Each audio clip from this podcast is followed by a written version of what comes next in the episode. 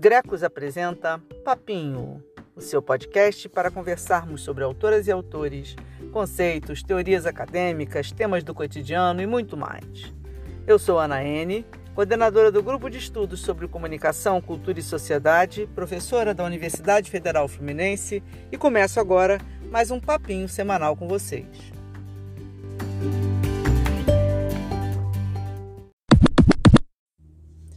E aí, minha gente? Papinho de hoje vai juntar pensador da modernidade sólida, meio gasosa, com pensador da modernidade líquida. Então, preparem o chazinho de camomila, preparem os lenços, força na peruca, porque hoje é dia de falar de Zimmel, de Bauman e da questão da ansiedade do afeto que nos afeta tanto no mundo contemporâneo. Se prepara aí, gente. Vamos começar falando de Zimmel, filósofo alemão, um dos membros fundadores da Escola de Sociologia Alemã, pisciano. Com Zimmel a gente completa o quarteto, né, lá dos pais fundadores da sociologia, na virada do século XIX para o século XX. Já tivemos papinho com Durkheim, com Marx, com Weber, e a gente está agora completando aqui com Zimmel. A gente vai enfocar alguns dos seus conceitos aqui no papinho de hoje, mas a ênfase principal vai ser no texto A Metrópole e a Vida Mental, texto dele de 1902, com o qual também fiz um Cozinhando com Zimmel. Tá muito bacana, tá lá no canal do YouTube do Grecos. Dá uma olhadinha lá, tá? Vai ajudar bem vocês. O outro filósofo que vai nos ajudar hoje aqui é o Zygmunt Bauman, sociólogo e filósofo polonês, de escorpião. A gente vai pegar seu conceito central de modernidade líquida, enfatizando especialmente o que ele fala no livro O Amor Líquido, né, de 2003, e vamos falar de vida, de tempo, de medo líquido, enfim, a liquidez total, tá?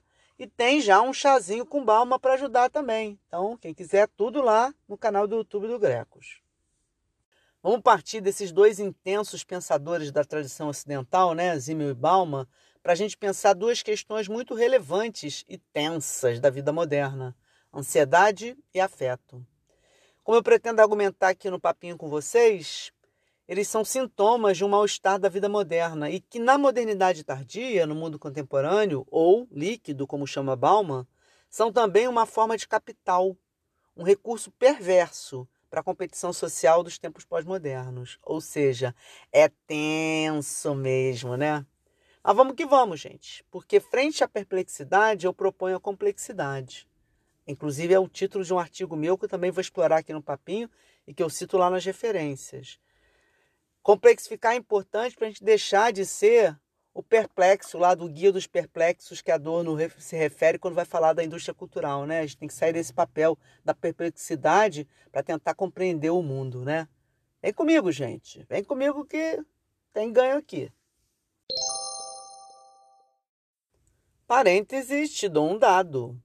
Esse tema, ansiedade e afeto como sintoma capital, é o título de uma pesquisa que eu venho desenvolvendo na UF nos últimos anos. Né? Tenho tido o apoio de uma bolsista PIBIC, CNPq UF, que tem sido a Vitória Guedes, minha querida amiga, aluna de estudos de mídia, e a gente tem investigado como esses dois tópicos, ansiedade e afeto, são parte de um jogo ambíguo entre o sintoma e capital. Eu vou detalhar isso no final do papinho, tá? Vou falar um pouco da pedagogia midiática sobre isso, né? Para entender esse rolo todo, a gente vem investigando uma série de objetos midiáticos. Sagas da literatura infanto-juvenil, por exemplo, Harry Potter, Percy Jackson, Jogos Vorazes, a série Convergente. E a gente concluiu uma série de coisas interessantes que estão no artigo que a gente apresentou no Enecult, lá em Salvador, no ano passado, e publicou numa revista, na revista Parágrafo, tá? Autoria minha e da Vicky. E tá na referência, tá? Que eu botei. Futuramente a nossa ideia é fazer um livro disso, tá? E aí juntar, além dessas fontes, outras, né? Séries, jogos, outros produtos midiáticos, enfim, é babado, babado, tá? O link para o artigo está no blog do Grecos, junto com outras referências desse episódio e também o PDF para salvar a parte 5. Se liga aí.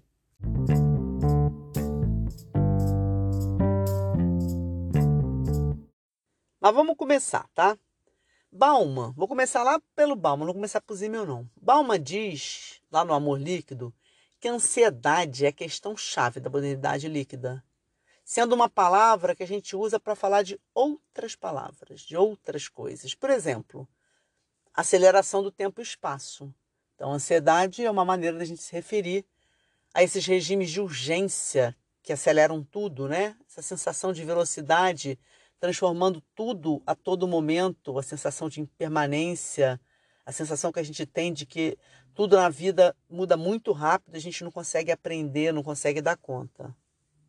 Para Bauman, o sujeito moderno está inserido nessa compressão tempo-espaço, em um sistema social que não concede uma temporalidade justa para que as coisas se acomodem, se acostumem, ou seja, que virem costumes, que virem tradições. Então, o signo do tempo presente para ele é a impermanência, é a volatilidade, a sucessão de fins e recomeços, ou seja, um eterno recomeçar, terminar, recomeçar, terminar, recomeçar, que gera ansiedade para ele, né? A transformação do estilo de vida pré-moderno para o moderno já levou à perda dos laços tradicionais e afetivos. Por isso, ele vai falar que a gente tem uma nostalgia romântica de um certo ideal de comunidade, de uma vida em comunidade. Ele fala isso, inclusive, num livro, que é o Comunidade, né? A Busca por Segurança. E aí, para substituir esses laços afetivos tradicionais que meio se esfarcelam na transição da vida pré-moderna para moderna, você vai criar é o que ele vai dizer, seguindo Benedict Anderson, comunidades imaginadas, não é isso? Para tentar criar laços de solidariedade de outra natureza. E aí o projeto de Estado-nação vai calcar essa transformação na ideia de nacionalidade. A comunidade imaginada seria exatamente o ideal da nação, tá? Então, para ele, isso já marcaria a transição pré-modernidade para a modernidade. Mas isso também se esfacela no processo histórico da própria modernidade, na sua transitoriedade, na sua impermanência. Então, na modernidade tardia, ou líquida, como ele vai chamar, você tem o que? Fluidez, volatilidade, impermanência, aceleração. É isso? Então, você tem uma sensação muito constante de que você não tem mais aqueles laços de solidariedade e de afeto que você tinha antes, tá? Então você tem uma fluidez muito grande na vida social. Isso permite a gente fazer um cruzamento com Zimmel, que lá na Metrópole Vida Mental, lá no início do século XX, ao descrever o estilo de vida metropolitano, ele vai marcar uma oposição ao estilo de vida rural da cidade do interior. Né? Então, o estilo de vida da grande cidade moderna é diferente para ele do estilo de vida da cidade do interior, porque esse seria regido pelo afeto, pelo coração, pelo cordes, né? Pelos, pela cordialidade, pelos laços afetivos. Você teria uma maior solidariedade, menos liberdade, né? Porque o compassamento é maior. Você teria mais tempo, um tempo mais lento para contemplação, para uma vida mais simples. Então, para ele, o estilo de vida na metrópole é o contrário, é acelerado, é complexo, tá certo? Você tem pouco tempo para contemplação. Você não é regido pelo afeto, é regido pela razão. Você tem uma aceleração hiperestimulante do sensório. Né? Você tem muito estímulo visual, sonoro, é muita gente, é muita cor, é a luz, é a informação, são vozes, são produtos, é panfleto, é cartaz.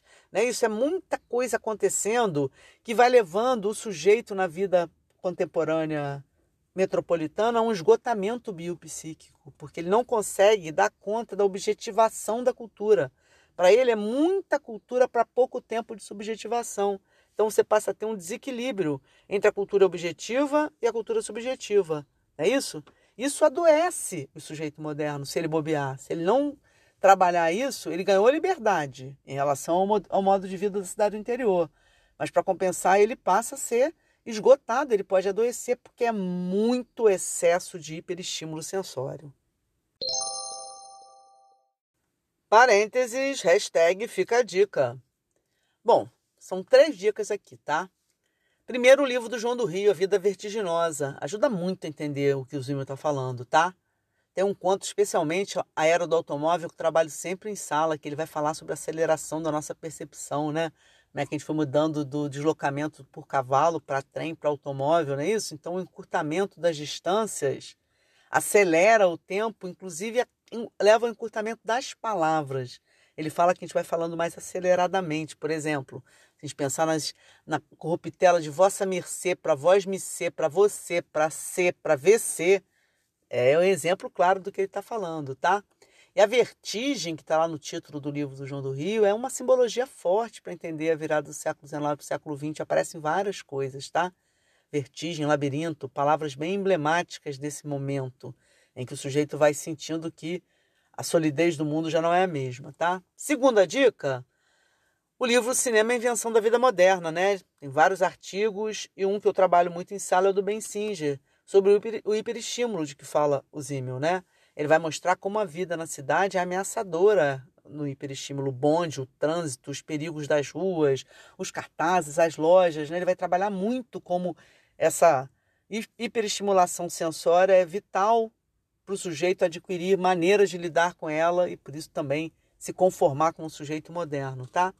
E terceira dica, um episódio da série A Família Imperial, uma série que passava aqui no Brasil, acho que não me engano, no TV Cultura, em que duas crianças, né, dois irmãos, viajam no tempo, vêm do Império para o mundo atual. É uma troca de criança. Vai criança para o Império, vem criança do Império, enfim, é uma fantasia.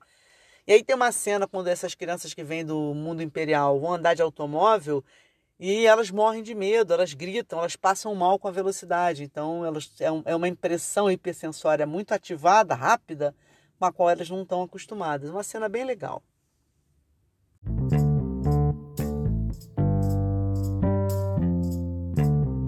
Qual seria a solução, então, para Zimmel, para a gente lidar com esse esgotamento biopsíquico? Ele vai dizer que, ao contrário do homem cordial, do cordes, do coração da cidade do interior, o que prevalece na vida metropolitana, urbana, moderna é a atitude racional. É o uso da razão, do, do atitude intelectual para você criar filtros de indiferença a esse bio psíquico esgotamento nervoso, né? Esse esgotamento hiperestimulador. É o que ele chama de atitude blazer. Atitude blazer seria, portanto, a busca de uma indiferença, de uma racionalidade que te afastasse em termos de esgotamento biopsíquico. Então, para ele, esse esgotamento é gerador de angústia e adoecimento. Você vai ter que. O antídoto é a racionalidade, é a precisão, é a objetividade, é a impessoalidade. Ele vai falar que a cultura do dinheiro é fundamental para isso, para criar essa cognição, tá? Então, o que está aí nesse jogo da racionalidade, da precisão, da objetividade, da impessoalidade? Não envolver-se, não dá maior importância a algo em particular, então você vai não selecionar, vulgarizar, tornar comum. É um princípio de igualitarismo né, que o dinheiro traz. Então, se por um lado isso protege o sujeito do esgotamento biopsíquico, também diminui a solidariedade e aumenta a sensação de solidão, porque você diferencia menos os sujeitos na multidão e também é menos diferenciado, né? Isso é um princípio de igualitarismo que por um lado é bom, por outro Zimmel, na ambiguidade constitutiva da modernidade, também diminui, enfraquece os laços de solidariedade. Aqui a gente já volta a cruzar os dois, né? Porque a frieza moderna, embora seja um mecanismo de proteção, né, atitude blazer, para Zimmel ela pode se transformar numa repulsa em relação ao outro. Essa, né, essa sensação de esse distanciamento para se proteger para você evitar o hiperestímulo, também pode chegar a criar uma repulsa, um asco em relação à presença do outro. E para Balma, isso resulta no desengajamento afetivo. Desengajamento, desengajamento para ele é político, pessoal, familiar em relação ao outro. A falta de compromisso, a falta de laços mais sólidos. Balma vai falar no amor líquido que as pessoas se relacionam, mas não se conectam. Os laços são fluidos, são voláteis no campo do afeto.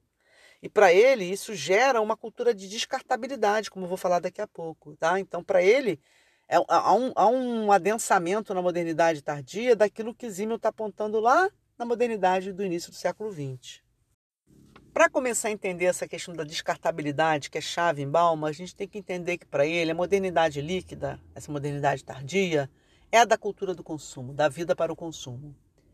Em que a lógica da prática do consumo moderno, que é uma lógica da impermanência, da descartabilidade, vão se manifestar em várias coisas. Na lei da oferta e da procura, que passam a reger não só as relações econômicas, mas as relações pessoais, a transformação de tudo em mercadoria, incluindo as pessoas, né? Você tem aí uma objetificação das pessoas, uma mercantilização das pessoas, vou falar muito disso hoje aqui no Papinho ainda, mas a permanência do fetiche da mercadoria, né?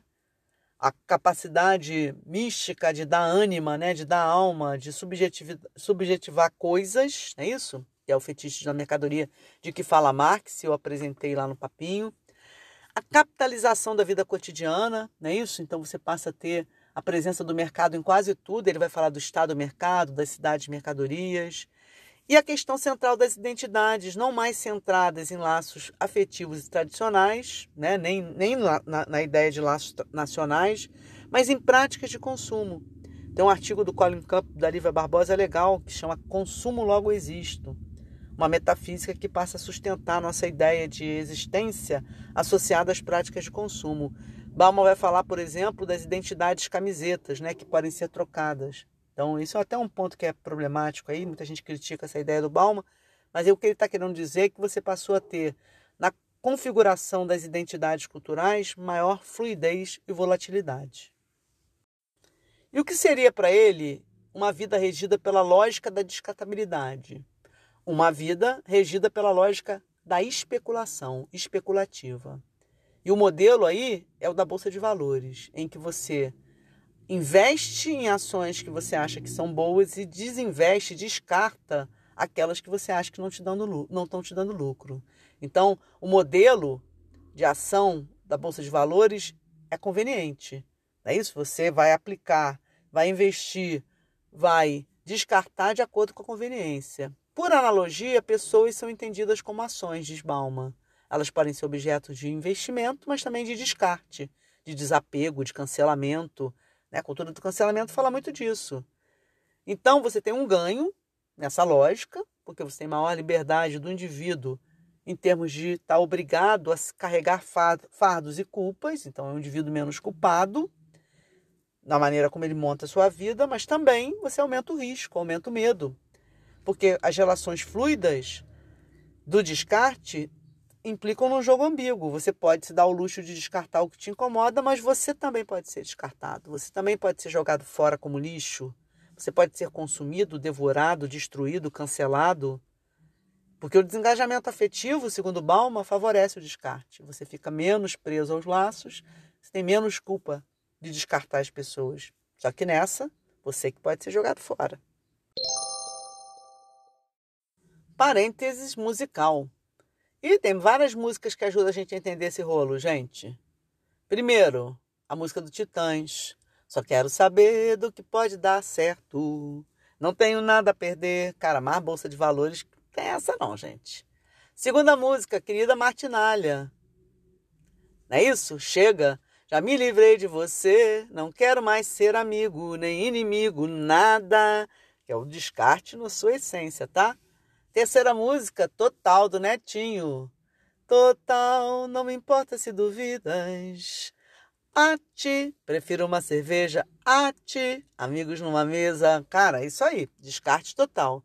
E para terminar, Luca, tô nem aí, tô nem aí. Nem vem falar dos seus problemas que eu não vou ouvir. Cara, esse é o, é o paraíso do descarte, né? Você não se importar com a dor do outro, não querer ouvir nada, tá? Isso aí, músicas emblemáticas dos tempos líquidos na concepção de Balma, em que você descarta tudo.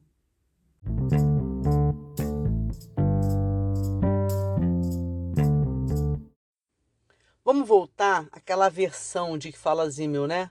Que ele fala que o distanciamento pode ser tão forte que pode levar a essa não só uma indiferenciação do sujeito, mas a um asco, né? uma aversão, tá certo?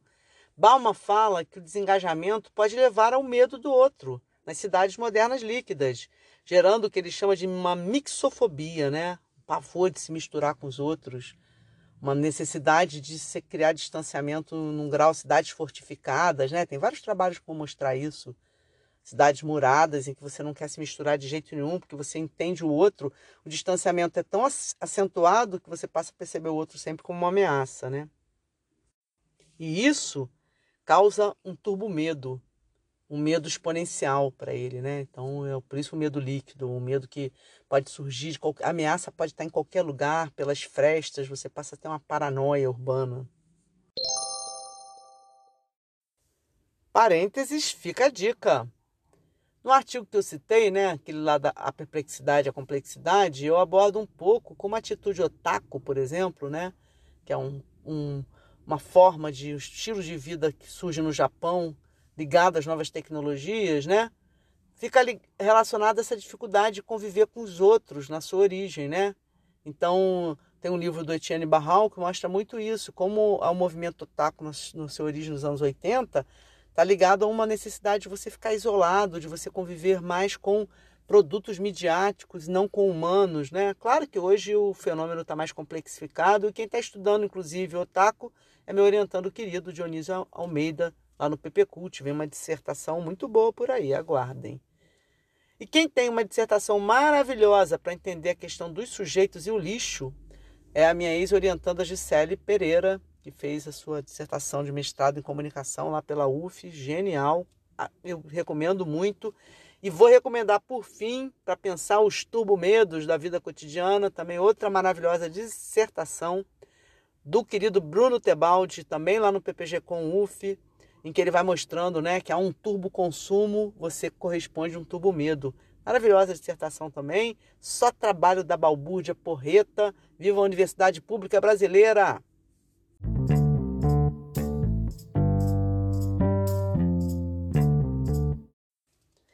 Pois bem, na vida líquida, essa vida para o consumo, tá todo mundo morrendo de medo. Medo do outro e o medo de ser esquecido, de ser descartado. Prazímio profético, lá em 1902, isso vai gerar uma enorme angústia do anonimato. Ele está prevendo isso. Porque se a vida metropolitana dá uma sensação maior de liberdade, de mobilidade, né? se amplia a possibilidade da gente vivenciar múltiplos papéis sociais, de agir socialmente, Zimmel se refere ao conceito de ação social como associação, né? Essa capacidade da gente complexificar e construir a realidade social, isso para ele é um ganho, tem uma liberdade, uma ampliação, mas ao mesmo tempo, como ele mesmo mostra, se enfraquece os laços de pertencimento e diminui nossas redes de solidariedade. Por isso a angústia do anonimato. Ele vai dizer que o sujeito moderno tem uma imensa necessidade de se singularizar, de se distinguir, de aparecer. Olha como é profético. Então, frente a um individualismo do tipo quantitativo da igualdade que se amplia na vida urbana, o indivíduo vai buscar uma forma mais qualitativa de se singularizar. Para ele, isso é uma das ambiguidades fundamentais do processo da modernidade. Parênteses, ai que loucura! Eu falei isso lá no primeiro papinho, tá? E depois foi falando de novo nos seguintes. Modernidade ocidental não é coisa pura, não, gente. É um bagulho muito doido, cara. Porque ela convoca os sujeitos para ambiguidades constitutivas muito intensas. Exemplo: Mercúrio versus Saturno. Citei o livro lá do Maciris Clear que explica isso perfeitamente, né? Mercúrio, velocidade, futuro, transformação, o Deus mercado, que vai dar no iluminismo, por exemplo e Saturno, a nostalgia, o passado, Cronos, o tempo, a memória, que vai dar no romantismo, por exemplo. Tá aí uma ambiguidade constitutiva. Quer mais uma? Ser indivíduo e ser massa. Ser indivíduo e indivíduo, princípio da não divisão, etimologicamente, aquele que não se divide, que é único, portanto, o individualismo pressupõe uma singularidade, mas ao mesmo tempo a gente é convocado a ser massa, porque o princípio da igualdade né, da equiparação é fundamental para os princípios republicanos, da ideia do público. Então, outra, outra doideira. Ser convocado a ser indivíduo e ser massa no mesmo processo. Né? Consumir e poupar. Aproveitar a vida, né? consumir, gastar, ser perdulário, é isso? Mas ao mesmo tempo ser previdente, saber poupar. Olha esse garra-formiga aí. Então, o romantismo e o consumismo nos convocando a gastar e a ética burguesa, a ética protestante, como os autores mostraram, nos, nos convidando a poupar, a economizar. Estamos nós nesses dilemas.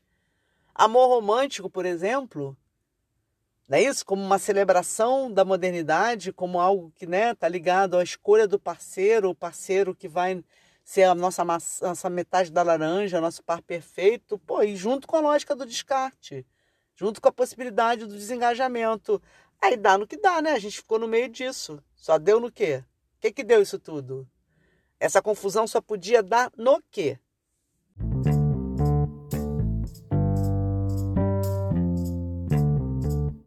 Em ansiedade. É o que diz Balma.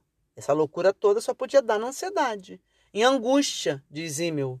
Em mal-estar, diz Freud. Para Balma, o mundo líquido é, portanto, um adensamento daquela modernidade de que Zimmel fala lá no século anterior. Só que a modernidade, no seu início, assistia a tudo que é sólido se desmanchar no ar. como dizem Marx e Engels, que eu já citei aqui, no outro papinho. E agora, na modernidade tardia, diz o Bauman, o signo não é mais o desmanche no ar, mas o da liquidez. A modernidade é líquida, diz ele, porque ela é escorregadia, ela é fluida, ela está em transformação constante, não tem nada sólido. Mas liquidez também é uma metáfora especulativa, porque a liquidez nos lembra a possibilidade da compra e da venda, do investimento e desinvestimento, que eu já falei e vou voltar já já. Não é isso? Porque no fundo a liquidez está ligada tanto a essa coisa fluida e escorregadia, mas à lógica da descartabilidade. Para Bauman, os sujeitos mercadorias avaliam e estão sendo avaliados. Constantemente, tá? Porque é um sistema de vitrines, de cardápios, onde os sujeitos comem, devoram, consomem, mas também são comidos, também são devorados, também são consumidos. Literal e simbolicamente, tá? Então, do fetiche da mercadoria, diz ele, a gente vai ao fetiche da subjetividade, porque a gente se considera sujeito pleno, livre, poderosos, mas nós somos reificados como mercadorias, somos sujeitos, sujeitos à lei da oferta e da procura. A gente está desempoderado, embora se ache poderoso, porque a gente está à mercê do descarte. A gente está refém dessa lógica que, para ele, é perversa e cruel. Então, por isso, amores líquidos, tempos líquidos, vidas líquidas porque elas estão submetidas a essa lógica da descartabilidade. Parênteses, A Forma da Água. Vocês viram esse filme, gente? Deviam ver. Eu amo esse filme, tá? Foi o Oscar de melhor filme, acho que em 2017. Estou meio perdida no tempo. Tempos líquidos. Eu tenho um artigo em coautoria com a Hanna Boa Oliveira e a Flávia Lages em que eu falo sobre ele. Também vou botar nas referências. Porque nele, no filme Amado, a imagem líquida da água não é a mesma imagem do Bauman. Também remete à fluidez, à maleabilidade, à transformação, mas não com a carga negativa que Bauman dá ao líquido. A água, na versão do filme, é o feminino, porque é maleável, é fluido, não é duro, acolhe, dissolve, abraça. É lindo, gente. E aí eu estou trazendo isso aqui para oferecer outro significado também poderoso e, a meu ver, mais generoso para esse significante tão potente que é a água, que é o líquido, tá? Minha função é essa, gente: complexificar a polissemia das coisas e das palavras, tá? Sertor, por exemplo, na cultura do plural, vai lembrar que a cultura é viva porque ela é espuma. Ou seja, nem tudo que é escorregadio e aquoso é apocalíptico, né, minha gente? Vamos se ligar aí na polissemia. Palavras estão em disputa, sentidos também.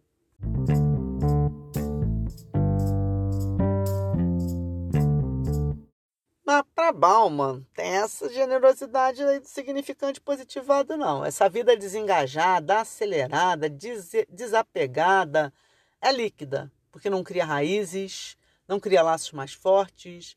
Ao contrário, os afetos são todos desengajados, você está submetido a eternos recomeços, porque tudo chega ao fim o tempo todo. Para ele, isso gera uma experiência de vida em fatias, uma experiência seriada, episódica sem sentido de continuidade e de contiguidade.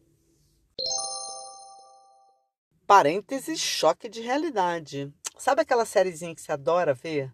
Sabe aquela ansiedade que você fica para ver um episódiozinho? Então, tem uma coisa para te contar. Não é por acaso que na nossa pesquisa a gente trabalha com o formato de, de séries, que faz tanto sucesso entre as múltiplas juventudes globalizadas, né? Porque esse formato, fatiadinho, em episódios, está diretamente ligado a essa pedagogia para uma vida em fatias, de que fala Bauman. Eu vou falar disso daqui a pouco, tá? Mas tem uma coisinha para te contar. Essa sériezinha, esse modelinho, não é inocente, não. Beijos. Dorme com isso. Seja feliz.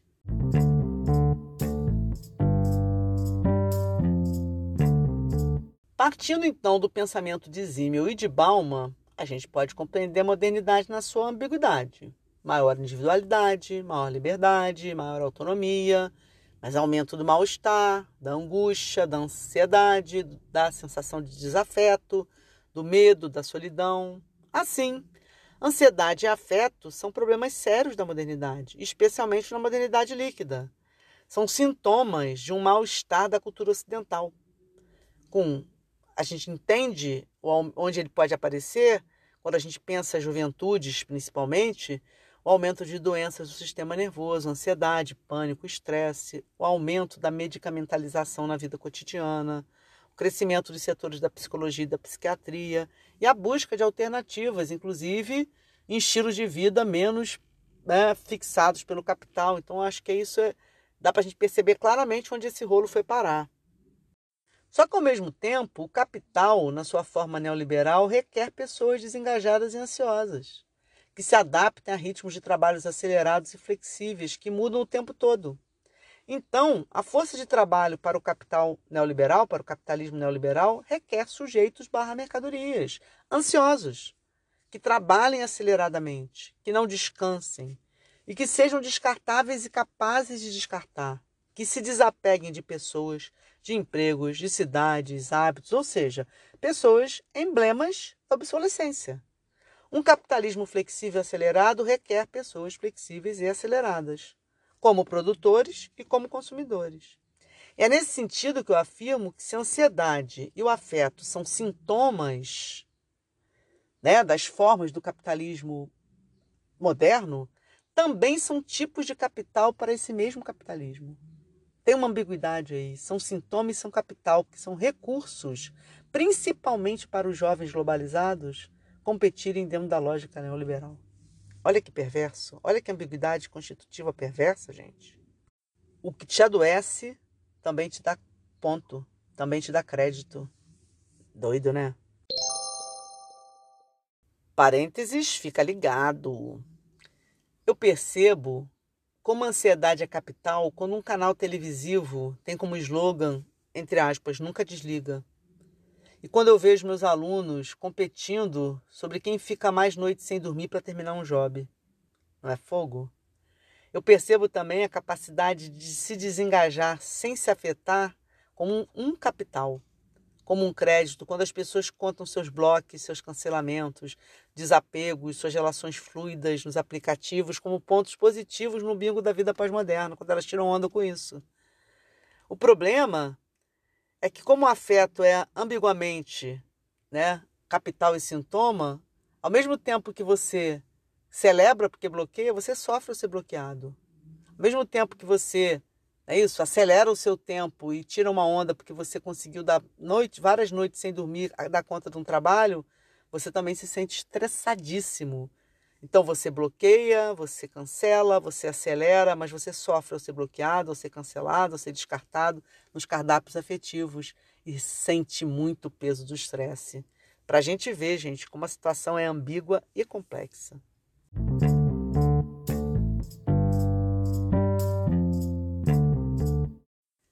E a cultura mediática? Entra onde nisso? Bom, como a maior produtora de discurso na modernidade, como eu já falei, ela tem um papel central, né? Tanto de ser o local das representações dos estilos de vida, né? E aí você vai ter lá as angústias, as características do mundo moderno. E aí ela é um lugar central de disputas e de mediações, mas também porque ela é parte de uma estrutura capitalista muito forte, né? É um lugar estratégico da hegemonia. E aí ela funciona como um aparato pedagógico para o capital, né? Isso para ensinar acerca da ansiedade do afeto dentro dessa lógica neoliberal, como formas de cognição para a gente aprender como viver o capitalismo na sua melhor potência. Então você tem uma pedagogia midiática para a ansiedade, para o afeto. Isso que eu trabalhei nessa pesquisa com a Vitória. Isso, tá, isso é muito fácil de você perceber quando você vai para os produtos. Eu vou falar disso agora. Analisando as sagas infanto-juvenis, como eu já falei, a gente trabalhou Harry Potter, Percy Jackson, Jogos Vorazes, Divergente e outras mais, tá? Eu e Vitória encontramos inúmeros exemplos de representações de personagens em cenas em torno das questões da ansiedade e do afeto, né? Mas antes de eu falar do conteúdo, eu queria falar que o próprio formato da publicação dessas séries das sagas, tanto os livros quanto os filmes, é também uma pedagogia da ansiedade, porque você espera o próximo episódio, você espera o próximo volume, você espera o próximo filme. Né? Então você tem já no formato uma pedagogia, mas a pedagogia aparece também no conteúdo. Os personagens principais são desengajados em termos afetivos familiares, né? Os laços afetivos são mais com os amigos e são mais fluidos do que os familiares que permite que eles se desloquem e se adaptem a novas realidades com mais facilidade. Os laços com os amigos são fortes, mas não a ponto de impedir seus sacrifícios em nome das causas que podem inclusive levar à morte deles e de seus companheiros. Morte e doença, né? Morte e doença são comuns nessas narrativas, né? são narrativas, inclusive, quase sempre distópicas. E são várias as descrições físicas de crise de ansiedade, em que os personagens não estão respirando, personagens estão sem ar, personagens estão né, manifestando fisicamente ansiedade. A gente mostrou isso lá no artigo, confere lá, tá? Então são muitas cenas e muitas falas, né, e muita, muita, muitas partes do enredo que permitem você perceber tanto a ansiedade quanto o afeto como questões centrais. Portanto, nessas narrativas em que os laços afetivos são mais fluidos e deslizantes, você percebe que os personagens têm uma maior adaptabilidade para situações de perda, de mudança, de morte. E também a ansiedade aparece nessas narrativas como parte da experiência cotidiana da vida, sendo inclusive importantíssima a ansiedade na capacidade do herói, da heroína para ação, né? Então a ansiedade é motor para ação. E aí isso me parece muito claro quando eu vejo essas narrativas que o desafeto e a ansiedade ao mesmo tempo que são problemas, inclusive que geram identificação por parte do público receptor, são, são, são, são formas de capital, são tipos de capital, são recursos que os personagens vão usar para as suas ações. Por isso a gente entende que eles vão funcionar, a ansiedade, o afeto nessas narrativas, como uma espécie de pedagogia para esse capital que espera sujeitos adaptáveis, desengajados, ansiosos, ativos, né? Quando a gente pensa, por exemplo, o papel que essas narrativas têm uma certa compreensão da medicamentalização, né, dos sujeitos medicamentalizados, isso me parece bastante preocupante e expressivo, tá? Então eu entendo que essas narrativas, elas ao mesmo tempo são poderosos mecanismos de identificação do público receptor, também fornecem uma pedagogia, uma, uma espécie de preparo para uma cognição para esse capitalismo na sua forma líquida. Parênteses, não é brinquedo não. Cara, olha só. Eu sou apaixonada por essas séries infantos juvenis, sou viciada mesmo, tá? Ali todas, algumas li mais de uma vez, tá? Sou meio otaku, vocês sabem. Cara, mas elas são tristes demais, gente. Vamos falar a verdade aqui.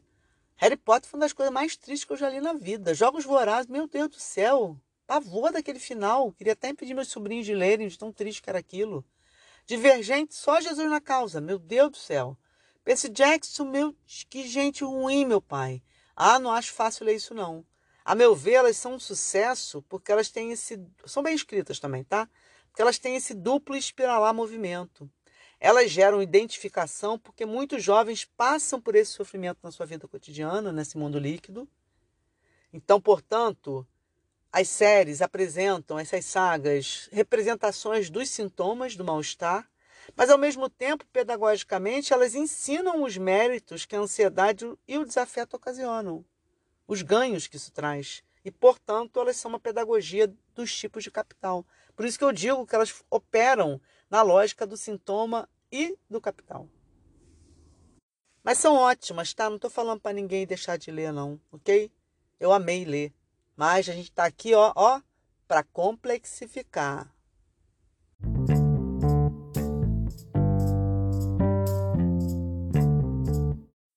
Zimmel, profético, diz que para ser notado na multidão, o sujeito vai buscar fazer algo notável, aparecer a qualquer custo. Bauman vai dizer que competição é outro signo forte na modernidade. Porque ser moderno é não perecer. Ser obsoleto é ser descartado.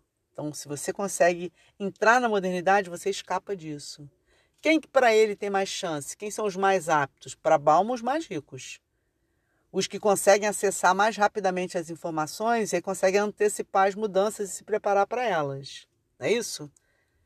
Para a mídia, quem são os mais aptos? Para essas séries que eu vou trabalhando, que eu trabalhei com a Vitória, quem é que consegue sobreviver, não virar obsoleto? Os mais maleáveis, os mais adaptáveis, os mais ansiosos, os mais desengajados, os que se arriscam, os que não têm nada a perder porque já perderam tudo. Por isso, as séries acabam funcionando como formatos adequados, né? Então, eu só quero chamar a atenção aqui para finalizar o enredo das sagas infantos juvenis, o enredo das séries que as pessoas assistem juvenis, o enredo dos games que elas vão jogar o enredo em si já funciona nesse jogo que eu estou chamando a atenção de sintoma e capital, mas o, o formato também. As formas das séries, dessas sagas, né? Então, essa coisa episódica, fatiada. Os games que têm fases, têm superação, têm competição, são formatos, não à toa, a meu ver, séries, sagas, games, são formatos ideais para essa pedagogia do capital. Porque eles ensinam pelo conteúdo, mas ensinam também pelo próprio formato, eles geram uma experiência cognitiva fatiada. Parênteses, revelação. Sabe aquele spoiler que você odeia? Ou quem sabe você é aquele que adora dar spoiler? Spoiler todo mundo sabe, né? É você contar antes o que vai acontecer no episódio que quase ninguém viu ainda. Pois então, minha gente, spoiler também é parte desse jogo da ansiedade no capital. O spoiler antecipa, mostra que aquele que o enuncia tem o poder de ver antes poder econômico, ou de habilidades digitais, ou de capital social para ter credenciais VIPs, não importa, mas é alguém que por algum tipo de capital consegue ver antes. O spoiler é signo da ansiedade do eu vi primeiro, não consigo não falar, preciso dividir, mas principalmente ele revela o capital de você ser um VIP, um diferenciado, um pioneiro. Irrita, mas tem explicação sociológica. É mole? Tô falando, vem comigo. Vocês vão entender várias coisas.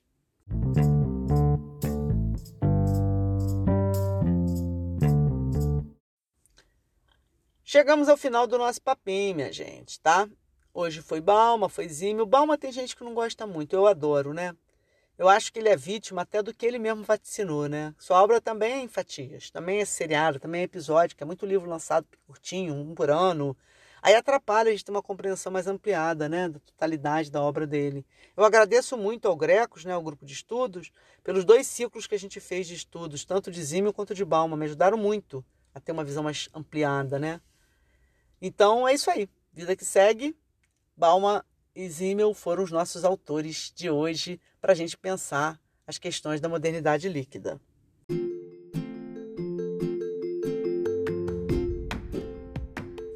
O papo de hoje foi um pouco deprê, né? Foi um pouquinho melancólico, né? Saudosista, mas não há o que fazer, gente. Quando Balma tá na área, não tem jeito, né? Zima é mais otimista um pouco do que Balma, né? Embora tem pontos de convergência, como eu mostrei aqui, épocas diferentes, perspectivas diferentes. Eu sei que hoje ficou mais pesado, mas não posso fazer nada, né, gente? O mundo tá difícil mesmo. Mas esses dois ajudam muito a gente a pensar sobre o mundo, né? Hermann Hesse diz, num poema que eu amo, à noite às vezes eu não consigo dormir, a vida dói. A vida dói mesmo, mas é parte da sua beleza, a dor também. Exatamente por isso, a gente tem que aprender a complexificar. E na próxima semana eu vou tentar trazer para vocês alguém que nos ensinou a conjugar pessimismo do pensar com otimismo da vontade. Vou falar de que eu estou falando não. Entendedores entenderão. Ó, usando formas de capital. Me aguarda no local, gente. Vai ser lindo. Até semana que vem. Beijos, minha gente.